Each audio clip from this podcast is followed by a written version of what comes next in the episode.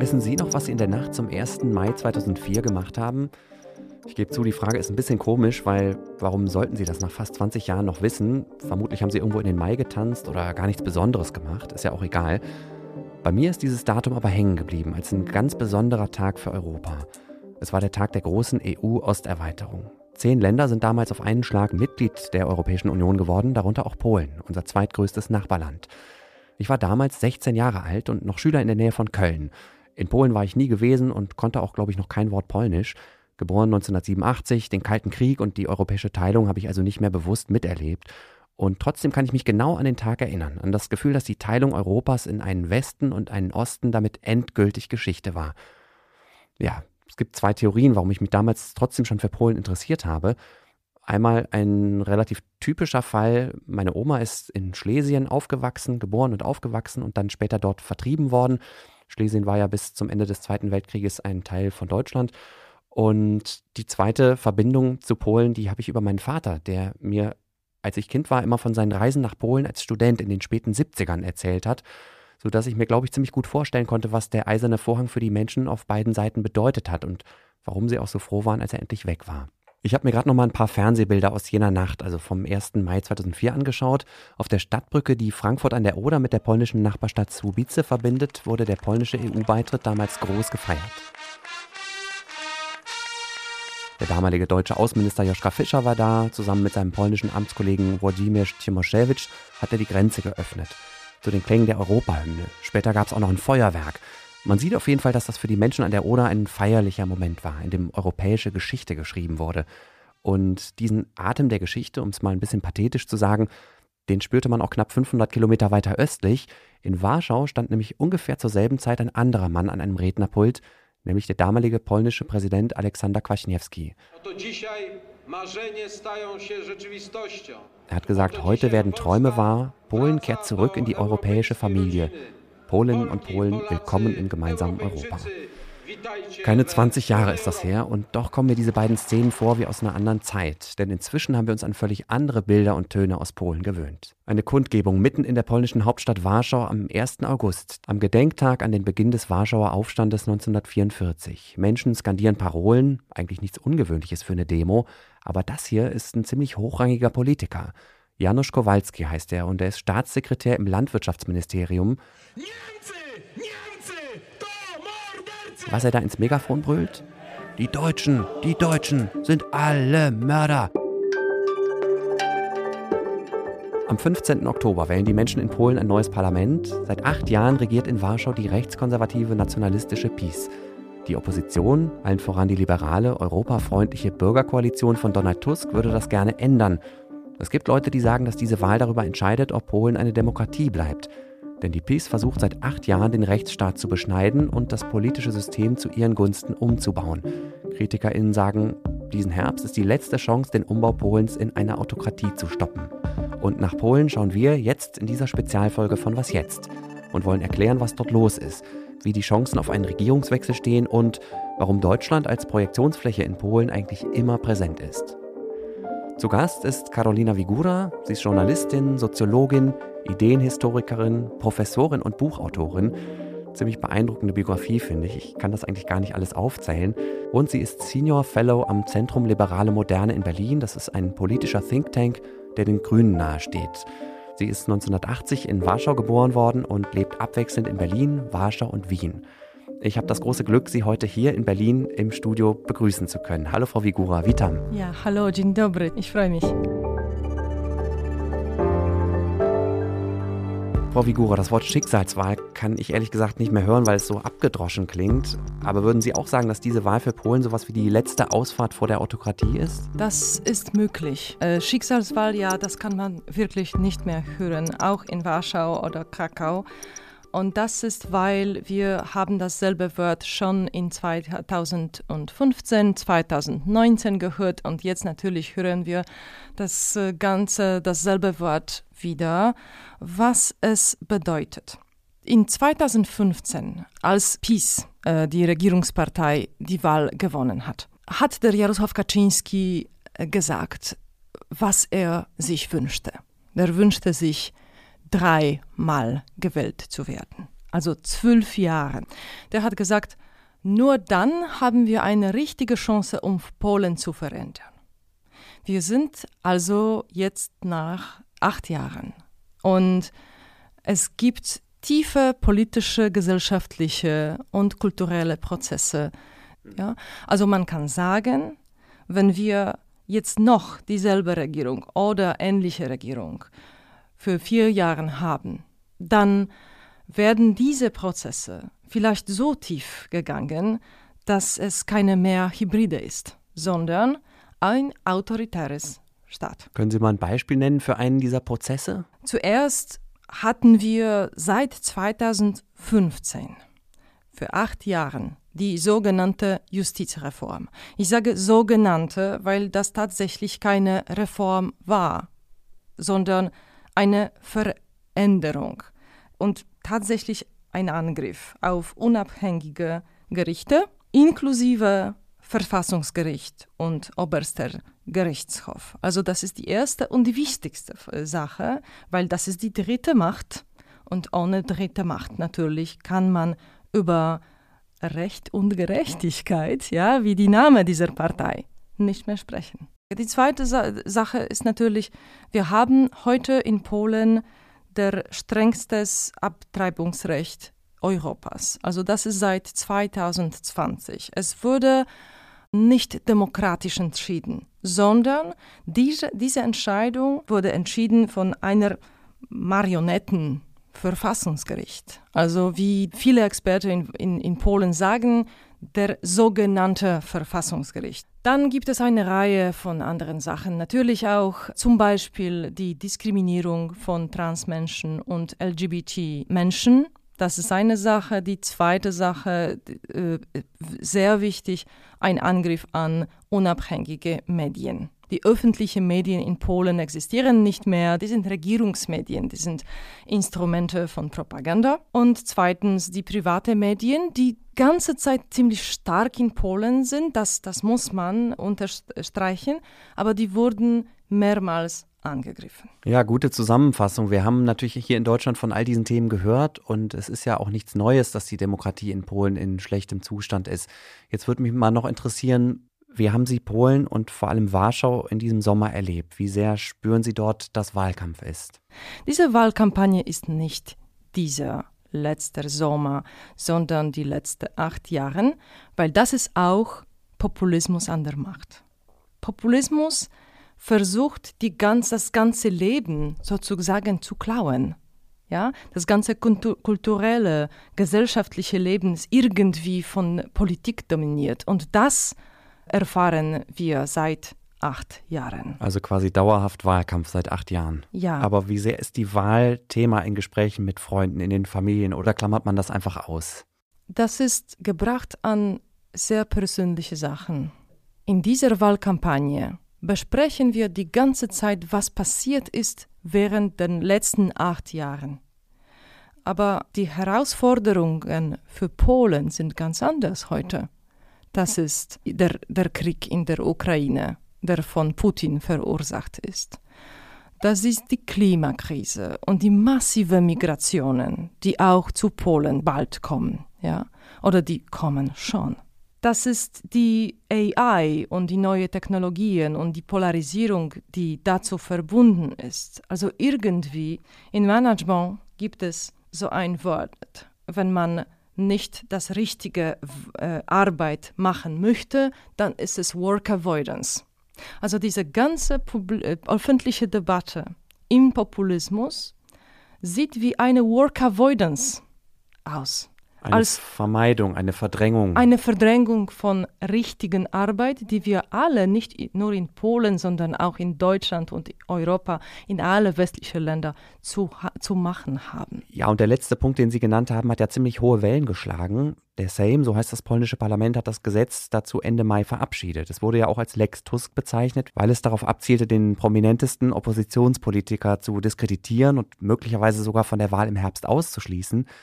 Tusk war auch anwesend bei der Parlamentssitzung, wo das beschlossen wurde, allerdings als Gast, weil er im Moment gar keinen Sitz im Sejm hat.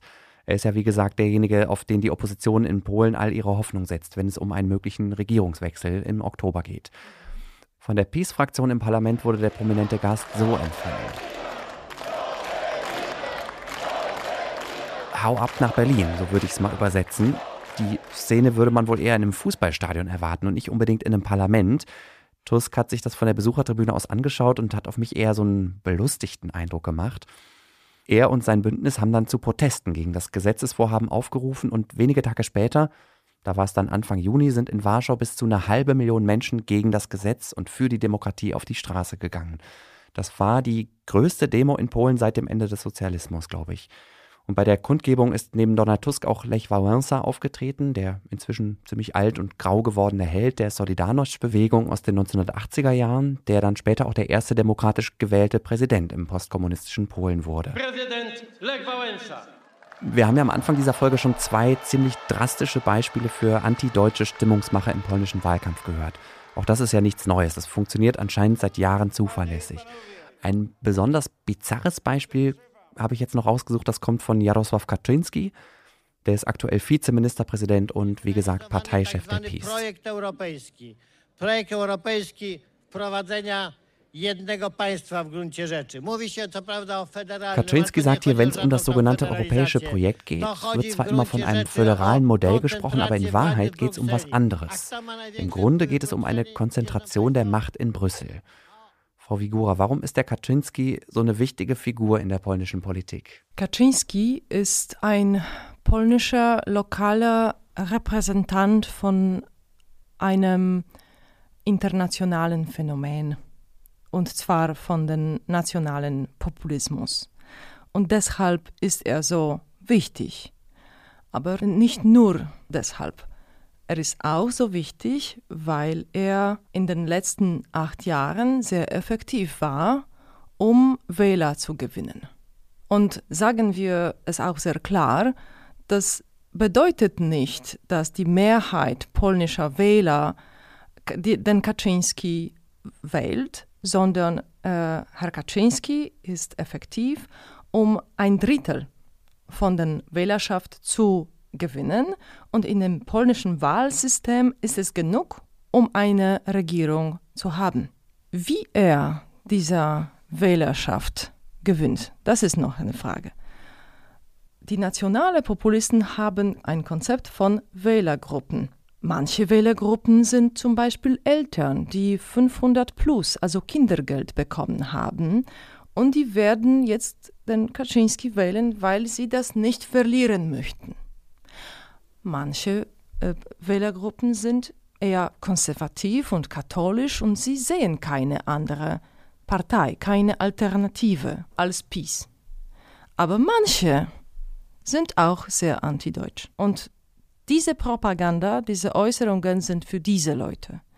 Es gibt natürlich in der polnischen Gesellschaft ein starkes Residuum von anti-deutschen Ressentiment. Und dieses Ressentiment, sagen wir auch ehrlich, hat sehr gute Gründe, historische Gründe. Aber es gibt eine bestimmte Gruppe von Leuten, die sehr positiv reagieren zu solchen Antideutschen. Das gleicht antieuropäische Propaganda. Hören wir mal weiter diesen Wahlkampfauftritt von Kaczynski. Der hat diesen Satz mit der Machtkonzentration in Brüssel Anfang August in der Stadt Cherum im Osten Polens gesagt.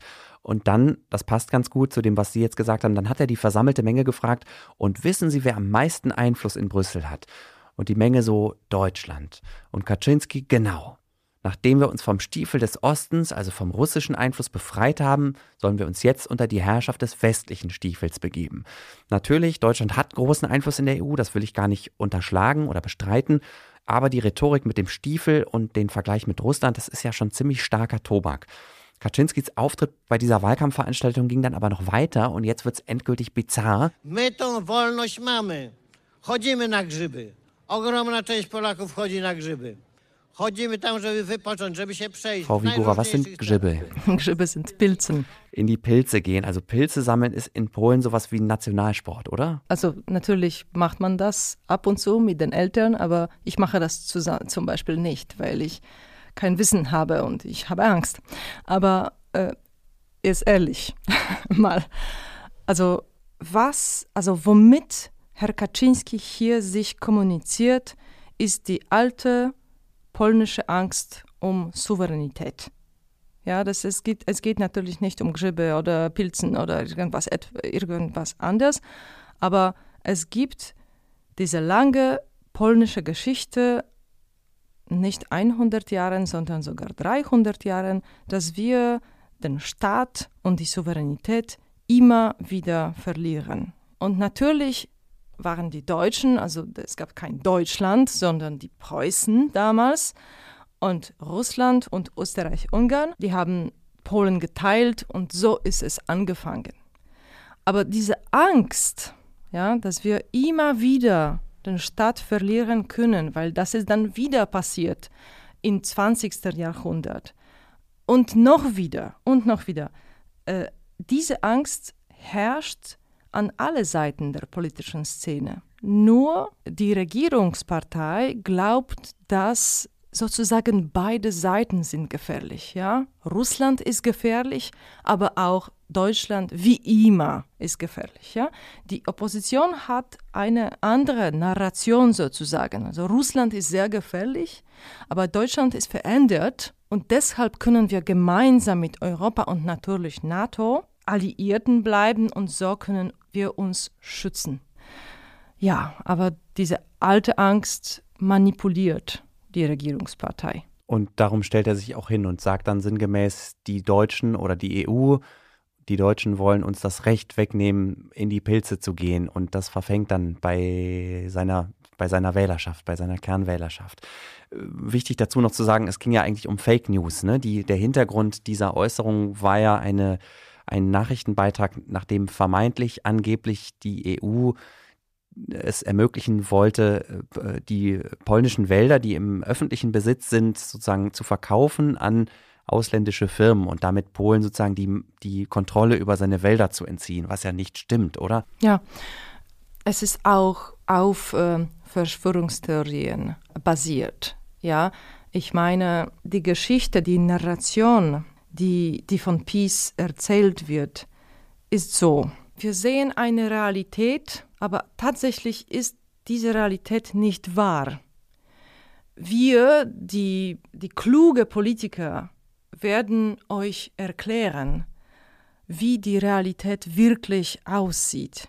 Ja, also es gibt ein Brüssel, das sieht sehr schön aus, ja, wie Europäische Union und Zusammensein und Europa und Geld natürlich und europäische Kultur, aber eigentlich die Realität ist anders der Herrscher ist in Berlin. Das sind sehr alte Geschichten sozusagen und deshalb ist es auch so effektiv. Es ist eine einfache Erklärung von einem, einer sehr komplizierten Welt. Mein Eindruck ist immer der, dass wir hier in Deutschland eigentlich fast nichts über Polen wissen und dass viele hier auch gar nicht mehr wissen wollen. Achtung, jetzt kommen gleich mehrere Klischees auf einmal, nachdem ich gerade das mit den Pilzen schon mich da als, als äh, Klischee-Anhänger entlarvt habe. Man fährt als Deutscher nach Polen zum Tanken oder um Zigaretten zu kaufen und der Kontakt zu polnischen Menschen beschränkt sich auf Handwerker und Pflegekräfte. Kaum jemand hier kann Polnisch und auch als Urlaubsland ist Polen eher mäßig attraktiv für Deutsche, obwohl es ja eigentlich wahnsinnig viele schöne und vor allem auch so vielfältige Ecken gibt. Wie erklären Sie sich dieses Desinteresse? Das ist eine sehr gute Frage. Äh, ich kann das mir sehr oft nicht erklären. Als ich Doktorandstudentin in München war und natürlich an der Uni ist alles sehr höflich und alles sehr tolerant und pluralistisch und so weiter. Aber dann bin ich in der Straße und ich äh, treffe irgendjemand und ich sage, ich bin aus Polen und die Person reagiert mit einem Polenwitz über Klauen. Und das hat immer wieder passiert, ja.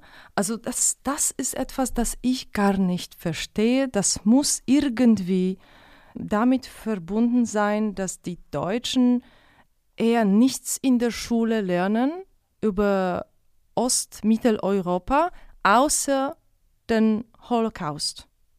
Also natürlich ist in diesen Ländern Holocaust geschehen und das ist sehr wichtig und das sollte man lernen.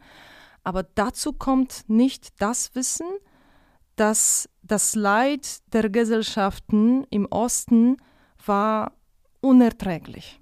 Fast fünf Millionen polnische StaatsbürgerInnen sind während der deutschen Besatzung im Zweiten Weltkrieg ermordet worden. Unter ihnen waren ungefähr genauso viele jüdische Menschen wie nicht-jüdische Polinnen und Polen. Ne? Ungefähr Hälfte, Hälfte. Und wir in Deutschland machen uns das, glaube ich, oft nicht klar, wie stark die polnische Gesellschaft davon immer noch traumatisiert ist durch diesen deutschen Besatzungsterror von 1939 bis 1945. Fast jede polnische Familie war davon in irgendeiner Form betroffen. Wie sehr belastet das denn heute noch unsere Nachbarschaft? Es belastet uns, aber im Kontext. Ich meine, wenn es sehr gute ökonomische Beziehungen gibt, und wir wissen, dass ökonomische Beziehungen sind zwischen Polen und Deutschland eigentlich beispielhaft. Also wenn es alles gut geht und wir liberale Politiker auf beiden Seiten haben und wir keinen Krieg haben, dann irgendwie tut es nicht weh. Aber besonders wenn wir diesen illiberalen Populismus jetzt in Polen haben. Und nochmal, besonders seit Februar 2022, also der Anfang des Krieges in der Ukraine, das tut weh. Also dieser Krieg wurde irgendwie so ein Katalysator. Also das sind diese Ängste, diese alten Erfahrungen, als wir den Staat verloren haben. Und dass eine Stadt zu verlieren in Mittelosteuropa immer bedeutete Massenmörder. Immer. Das wissen wir als Gesellschaft, ja? Also das ist irgendwie in, in, im Körper.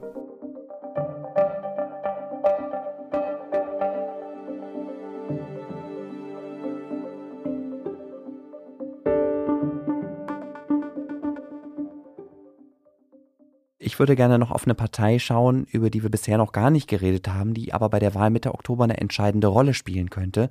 Ich meine die Konföderation der Freiheit und Unabhängigkeit, kurz Confederatia. Was ist das für eine Partei und warum könnte sie wichtig werden? Die Confederatia ist eine extrem rechte Partei.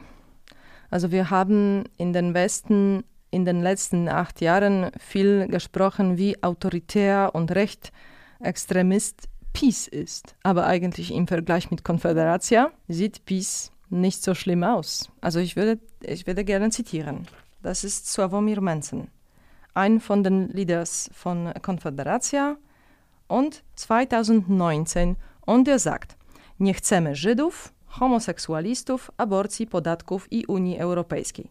Das bedeutet, wir wollen keine Juden, Homosexuelle, Abtreibung, Steuer und Europäische Union. Das ist das Programm. Warum haben die eine Chance? Ein Grund ist natürlich, dass Peace mit der extremen Rhetorik, mit der Politik des Ressentiments hat der Grund vorbereitet. Also eine Verschiebung, so wie wir es hier in Deutschland ja auch äh, spüren, eine Diskursverschiebung, eine Öffnung eigentlich des Diskurses nach rechts, die Verschiebung des Sagbaren. Eine nochmal konkrete Frage zur Wahl, wenn Sie das nochmal erklären könnten, warum die Konföderatia auf Deutsch sagt man Königsmacher, also die, die Partei, die am Ende die Wahl entscheiden könnte in Polen oder die entscheidet, wer nach dem 15. Oktober regiert. Weil die anderen Parteien, die nicht so extrem waren, hatten oder haben schwächere Lieder. Die Linke und der sogenannte Dritte Weg. Dort gibt es eher gute Ideen, aber die politische Leadership ist einfach nicht gut genug. Und man sieht, dass sie diese Intensität der Wahlkampagne nicht begreifen. Und die Konföderatia ist ja in den Umfragen zumindest die drittstärkste Kraft, mit der dann entweder die PiS oder die KO äh, koalieren müsste oder könnte, um eine Regierungsmehrheit zu bilden, richtig? Das ist richtig. Lassen Sie uns kurz noch auf die andere Seite des Parteienspektrums schauen. Warum spielt die politische Linke eigentlich nur so eine kleine Rolle in Polen? Das Linksbündnis Lewica lag ja in den Umfragen zuletzt bei weniger als 10 Prozent. Das hat historische Gründe natürlich, weil das damit verbunden ist, dass die Linke in Polen äh, von vielen verbunden ist mit den alten Kommunisten. Das ist tatsächlich nicht mehr die, die Sache, aber, aber die Assoziation existiert noch. Das ist eine Sache. Die zweite Sache ist, dass der Programm von, von der Linke ist sehr oft genommen von den anderen stärkeren Parteien, wie zum Beispiel der Jarosław Kaczynski in 2015 hat genommen einen Teil von dem sozialen Programm.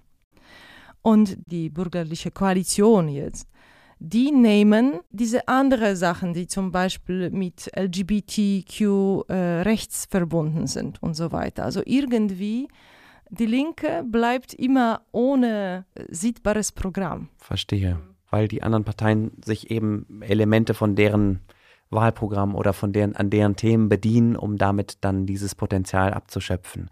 Zu einer lebendigen Demokratie gehört ja neben freien und fairen Wahlen auch eine aktive Zivilgesellschaft, also Vereine, Initiativen, Nichtregierungsorganisationen. Die haben ja in Polen in den letzten Jahren immer wieder durch Massenproteste auf sich aufmerksam gemacht. In welchem Zustand sehen Sie die polnische Zivilgesellschaft nach acht Jahren PiS-Regierung? Als äh, die PiS-Partei zuerst versuchte, um etwas mit der Abtreibungsrecht zu machen, gab es riesige Demonstrationen schon in 2016.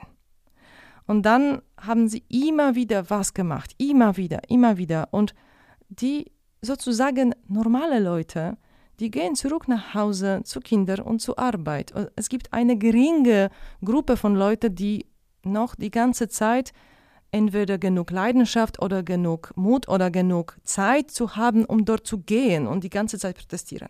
Und das wurde von der Regierung benutzt. Das, die haben gezeigt, ja, diese radikale Feministen, die möchten die Kinder töten und so weiter. Das war, die waren genauso beschildert in den nationalen Medien. Also das soll so funktionieren, sozusagen. Deshalb ist die Zivil Aktivität, die Zivilengagement im Populismus viel schwieriger als in der liberalen Demokratie. Verstehe ich Sie richtig? Sie sehen das als Teil einer bewussten Strategie der Rechtspopulisten, dass man eben darauf setzt, dass sich der Protest irgendwann erschöpft, dass er sich abnutzt und man einfach nur so lange weitermachen muss, bis der Widerstand automatisch kleiner wird? Ja, ich, ich denke, das ist eine bewusste Strategie.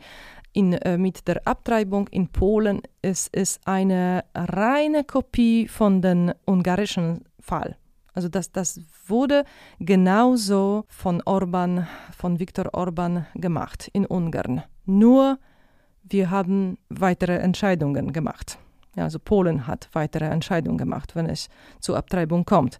Aber die, das Szenario war dasselbe. Und jetzt die Kernfrage ist natürlich, okay, wenn wir das wissen, dann was können wir als Bürger und Bürgerinnen machen, um aktiv zu sein, aber nicht manipuliert werden? Wie schätzen Sie die Chancen auf einen Regierungswechsel in Warschau nach den Wahlen Mitte Oktober ein? Eine schöne Sache in Demokratie ist, dass wir nicht wissen, obwohl wir alle diese dramatische Herausforderungen haben, kann man heute noch nicht wissen. Ich finde das gut. Ich habe früher über eine Hybride gesprochen, ja, dass das nicht ein autoritäres System ist, sondern eine Hybride. Also in dieser Hybride ist das Ergebnis einer Wahl noch nicht bekannt und das finde ich sehr gut. Also das war die optimistische Note und die pessimistische Note ist doch, dass ich fürchte, dass es viele Wähler gibt, die müde sind mit der äh, Kaczynski-Regierung oder mit der PiS-Regierung nach acht Jahren, aber die hassen doch die Opposition mehr.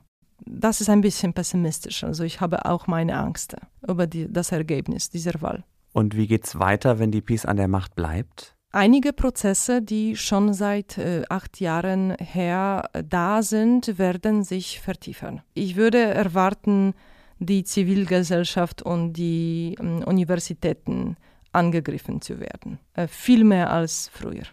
Das ist nur ein Beispiel. Beunruhigendes Beispiel. Gibt es noch irgendwas, was Ihnen Hoffnung macht für die politische Zukunft Polens? Die junge Generation, die sind äh, ganz andere Leute. Die haben schon keine Beschränkungen die mit der Geschichte verbunden sind. Die denken über die Zukunft, die denken über die Klima, die denken über die Menschenrechte. Diese Leute sind so sel selbstbewusst, so gut ausgebildet. Sie können doch Polen viel besser gestalten als heute. Schönes Schlusswort wäre das. Ich würde trotzdem gerne nochmal zu den deutsch-polnischen Beziehungen zurück. Der Historiker Felix Ackermann hat neulich in einem wissenschaftlichen Artikel über die deutsch-polnischen Beziehungen geschrieben, wir würden gerade das Ende der deutsch-polnischen Versöhnung erleben. Würden Sie dem erstens zustimmen, Frau Vigura? Und was könnte dann an die Stelle treten von diesem Leitmotiv der Versöhnung, was ja die letzten Jahrzehnte, eigentlich seit den 70ern, irgendwie immer so das, das ja, der Stern war, sag ich mal, das Leitmotiv der Beziehungen zwischen Deutschland und Polen? Es hängt ab, wie wir die Versöhnung äh, definieren. Felix Ackermann schreibt äh, sehr interessant in diesem Text, dass, die, dass das ganze Konzept von Versöhnung zwischen Polen und Deutschland von Anfang an asymmetrisch war. Also Deutschland wie Senior Partner und äh, Polen als Junior Partner. Und in dieser Sinne ist natürlich diese Versöhnung zum Ende gekommen. Was wir früher besprochen haben, nämlich die neue Autodefinition Ostmitteleuropas, die mit dem Krieg in der Ukraine verbunden ist, mit dazu verbunden ist, dass die Polen und andere östliche Länder besser wussten, was Russland ist, was Putins Russland ist, als Deutschland. Das hat ein neues sozusagen Momentum gemacht. Ja, wir sind keine Juniorpartner mehr. Das bedeutet, dass wir die Beziehungen nochmal neu aufbauen können. Ja, ich nehme also jetzt als Fazit aus diesem Gespräch mit, dass es nicht einfach ist, aber dass es auch immer noch Hoffnung gibt. Diese Wahl ist keine Schicksalswahl. Diesen Begriff, den legen wir mal zu den Akten. Aber es ist trotzdem eine wahnsinnig wichtige Wahl, weil sie darüber entscheidet, ob es der PiS gelingt, dieses Ziel von Jarosław Kaczynski Polen innerhalb von zwölf Jahren umzubauen, ob er diese zwölf Jahre voll bekommt oder ob er doch nach acht Jahren zumindest diesen Weg unterbrechen muss. Und er ist ja auch schon ziemlich alt. Wie die Wahl ausgeht in Polen und was das Ergebnis für das Land bedeutet, das erfahren Sie natürlich bei Was jetzt. Und wenn Sie sich noch ein bisschen tiefer reinlesen wollen, dann habe ich noch einen Buchtipp für Sie. Posttraumatische Souveränität heißt das neueste Buch von Carolina Vigura, das sie zusammen mit Jaroslav Kuisch geschrieben hat. Es erscheint Ende Oktober im Surkamp Verlag und soll 16 Euro kosten. Ganz kurz, was meinen Sie mit dem Begriff? Posttraumatische Souveränität. Posttraumatische Souveränität ist eine Angst und eine Erfahrung, die zusammen mit der Geschichte Polens, aber auch Mittelosteuropa verbunden ist. Und zwar damit, dass wir den Staat so viel mal verloren haben, dass, das, dass es immer eine gesellschaftliche Drama bedeutete und wie diese Erfahrung, diese Trauma heute Wissen geben kann bezüglich Russland und auch bezüglich das gemeinsame Europa. Carolina Vigura, vielen Dank, dass Sie sich Zeit genommen haben. Vielen Dank. Besonderen Dank auch noch an Piotr Jakowiecki, der mich bei den Recherchen und bei der Vorbereitung auf diese Folge unterstützt hat. Sie können uns wie immer eine Mail schreiben an wasjetzt.zeit.de. Ich bin Moses Fendel. Danke nochmal. Machen Sie es gut. Ich werde die Frage über die Lieblingsstadt äh, nicht antworten. Es, äh, es ist äh, eine Erfahrung von von europäisch zu sein, das ist die wichtigste Frage.